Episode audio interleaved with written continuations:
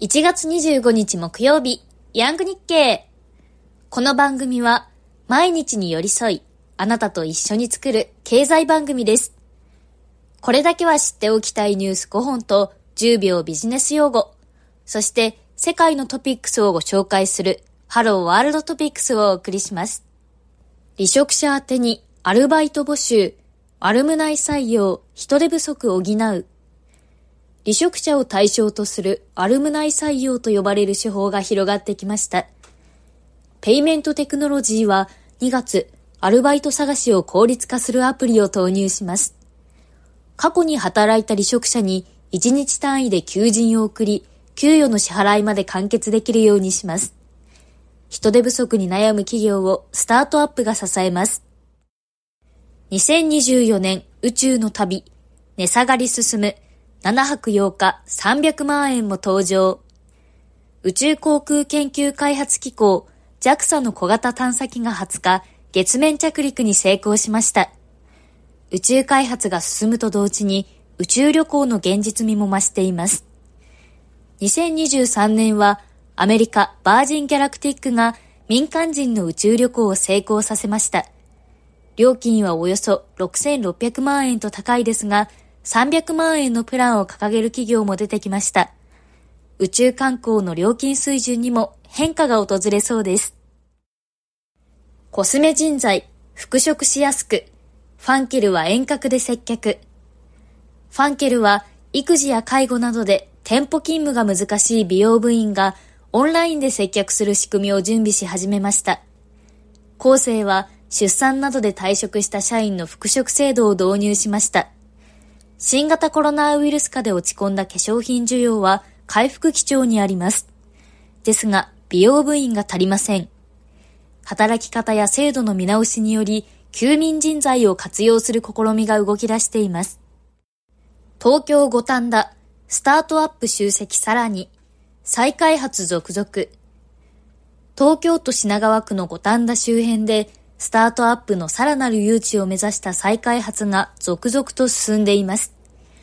羽田空港や新幹線駅との交通アクセスの良さや賃料の安さから渋谷や六本木に次ぐスタートアップの集積地になってきました。繁華街や商店街もある賑わいの街は食住近接の拠点として人気が高まっています。水素かアンモニアか分かれる三菱重工 IHI 川崎重工。化石燃料に代わるクリーンエネルギーとして注目されている水素とアンモニア。燃料としてどちらが優れていると一概に判断できない現状において、国内大手重工3社である三菱重工業、IHI、川崎重工業の選択が分かれました。IHI はアンモニアに、川崎重工業は水素に注力し、三菱重工業は水素とアンモニアの両輪で進めている格好です。10秒ビジネス用語のコーナーです。日経電子版から拾ったヤングなあなたが知っておきたい言葉は、グローバルサウス。チェックしておきましょう。アジアやアフリカ、中南米などの新興国途上国の総称です。必ずしも南半球に位置しているわけではありませんが、北半球にある先進国に対して南にあるため、サウスと呼ばれます。インドやインドネシア、ブラジル、ナイジェリアなどが代表的な国です。以上が今日知っておきたい用語、グローバルサウスの説明でした。ニュースで見かけたらチェックしてみてください。 Hello World Topics のコーナーです。このコーナーではあなたも誰かに話したくなるような世界のニュースや面白トピックスをご紹介します。今日は中国金融のホタテ、ベトナムルート開拓へ、初の現地視察というニュースをお伝えします。ジェトロなどは22日、日本の水産事業者をベトナムに派遣し、現地企業の水産加工場を視察しました。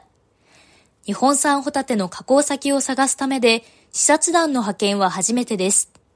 主要な輸出先だった中国の金融措置を受け、新たな販路を開拓します。北海道や東京の12社がベトナム政府が出資する加工場を訪れ、エビの殻むきや背わたを処理する作業を見学し、工場の衛生基準や作業効率を確認しました。26日までベトナム各地にある9カ所の工場訪問と加工業者との商談会を予定しています。加工業者の選定では、ホタテの輸入国であるアメリカ大使館から情報提供を受けたほか、ジェトロも候補先を発掘しました。ジェトロ海外展開支援部の土屋次長は、中国以外の加工先を探すのにあたり、ベトナムは最も有力な候補になると期待します。金融を受け、中国向けの水産物輸出は23年11月に前年同月比で9割程度落ち込みました。ホタテ産地の北海道などでは倉庫在庫が急増しています。中国向けの水産物輸出のうち、およそ半分を占めていたホタテは特に影響が大きいです。